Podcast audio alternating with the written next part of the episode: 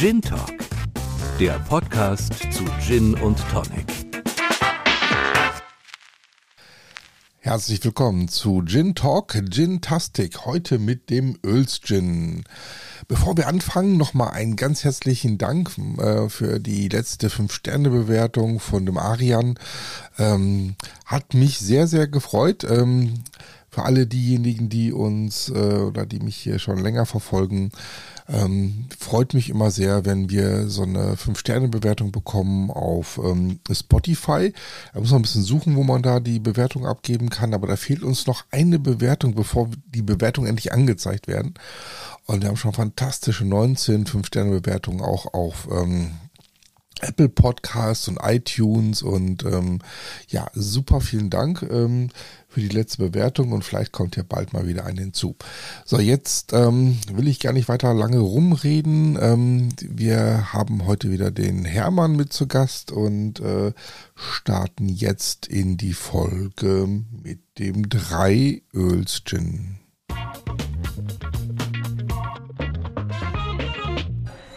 So, wir haben jetzt hier ein nagelneues, äh, niegelnagelneues Testing mit einem Gin, den ich gefunden habe. Ähm, ich weiß gar nicht, ist schon ein bisschen länger her im KDW. Ähm, und zwar habe ich den gefunden und habe mich sofort geärgert, äh, nachdem äh, der Herbert und ich unseren eigenen ähm, Dele Gin äh, festgelegt hatten, wie das Design aussehen sollte und schon in Auftrag gegeben hatten, stolper ich in meine Flasche, die so aussieht wie eine billige Kopie von unserem Gin. Ähm, nein, ähm, sieht auch hochwertig aus, ist auch, ist auch ein Porträt vorne drauf. Ähm, und ähm, in so einem Kai steht Öls und dann drei als Zahl, steht drin, äh, Gin, also ne, drei Gin soll es wahrscheinlich als Wortspiel sein. Es ist oben ein Hate Captain Roll, eine schwarze Steingutflasche, ähm, bedruckt, äh, komplett, also ganz, ganz hochwertig eigentlich, würde ich mal so behaupten wollen. Ähm, tja. Hermann, sag mal was zu diesem. Du hast da die Webseite auf. Kannte den vorher ehrlicherweise nicht. Also die Besonderheit ist, dass er durch ähm, mit Olivenöl kombiniert wird. Ah, okay. Das heißt, er wird in einer ähm, bestimmten Prozedur alle drei Tage, wahrscheinlich auch die drei her, immer wieder mit Olivenöl versetzt der Geschmacksträger Fett soll damit dafür sorgen, dass ähm, die Botanicals ein besonderes Aroma erhalten. Also es ist ein Gin, der so ein bisschen, äh, ja, Olivenöl anscheinend enthält. Okay, da hatte ich mal ja auch so ein bisschen griechische Herkunft. Kommt wohl aus Griechenland. Ah, dann ist dann auch dieses Porträt vorne wahrscheinlich so ein Zeus oder sowas, oder? Ja. Ach so, ja, das könnte sein, das könnte durchaus Sinn machen. Ja? Kenne ich das auch erst, was das wenn man das weiß. Wenn du es sagst, dann macht es wiederum Sinn. Ja.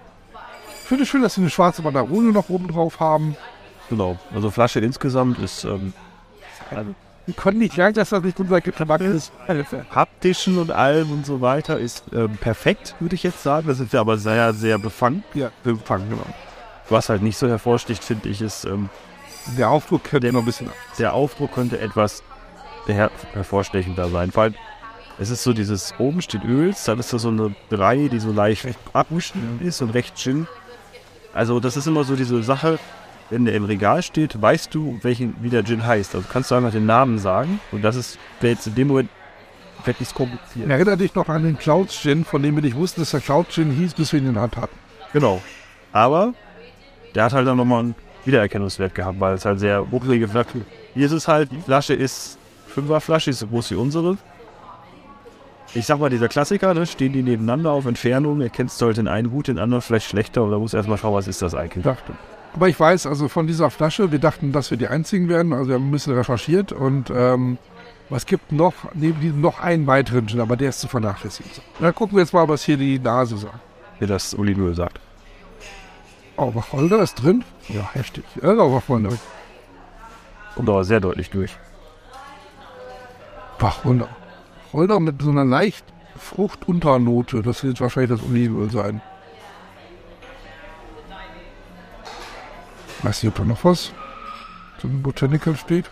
Vielleicht guck gerade mal. Ich hatte nur ein bisschen was zur Geschichte voraus rausgesucht. Ja.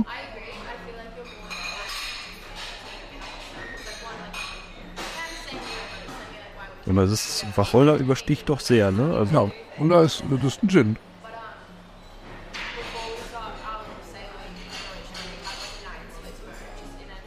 Ich gucke halt mal, ne? So, richtig aussagekräftig sind sie nie. Woher kommt denn dieser Gin? Ist das jetzt auch ein, äh, Gin aus äh,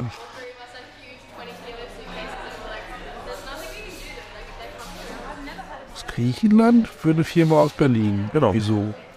So würde ich das auch sehen. Na gut, dann mal Probieren wir mal.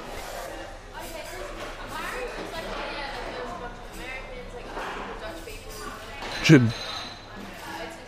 Ja, Gin halt, ne? Also der Wacholder-Geschmack kommt wieder sehr gut durch. Olivenöl würde ich jetzt aber nicht so. So,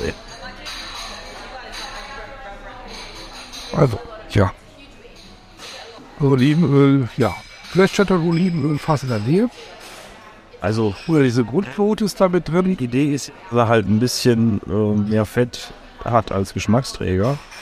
Ja, aber dafür müsste aber mehr kommen. Aber ja, okay, wenn es, sagen wir es mal so, die Idee, wenn die Idee war, Wacholder, den Geschmack zu verstärken durch Öl, dann ist dir das gelungen. Wenn das die Idee war, dann ist das gelungen. Genau. Gut. Aber was kostet der? Kannst du da mal schauen? Ich 30 Euro. Das ist ja nicht zu teuer, also ich finde Ja. preislich in, völlig in Ordnung. ja, Also von, von meiner Warte her ist halt ein Schmeckt nach Gin. kann man da noch was anderes zu sagen? Gibt es da noch irgendwas, was wir noch nicht gesehen haben? Ich habe die tolle Banderole schon erwähnt, aber Ja. ne. Gut, also, kommen wir zur Bewertung. Äh, Also die Flaschenoptik ist für mich eine 3 bis 4. Und zwar warum? Weil ich eigentlich diese Flasche total geil finde, weil ich den Holzkorken gut finde, weil ich die Banderole gut, gut finde. Eigentlich alles ganz cool. Aber irgendwie ist das Etikett vorne, ist für mich schwach. Ah, ist eine 4. Komm, weiß nicht doch. Kann ich eine 4 geben. Ist schon sonst gut gemacht. Was hast du? Du bist doch eine 3. Ich wäre bei einer 3.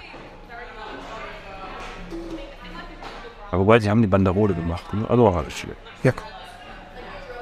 So, Losing, Wacholder. Ja, deswegen 3. Drei durchschnittlicher Wacholder, aber gut. Gut, intensiv. Man riecht, dass es ein Gin ist. Geschmack, Wacholder.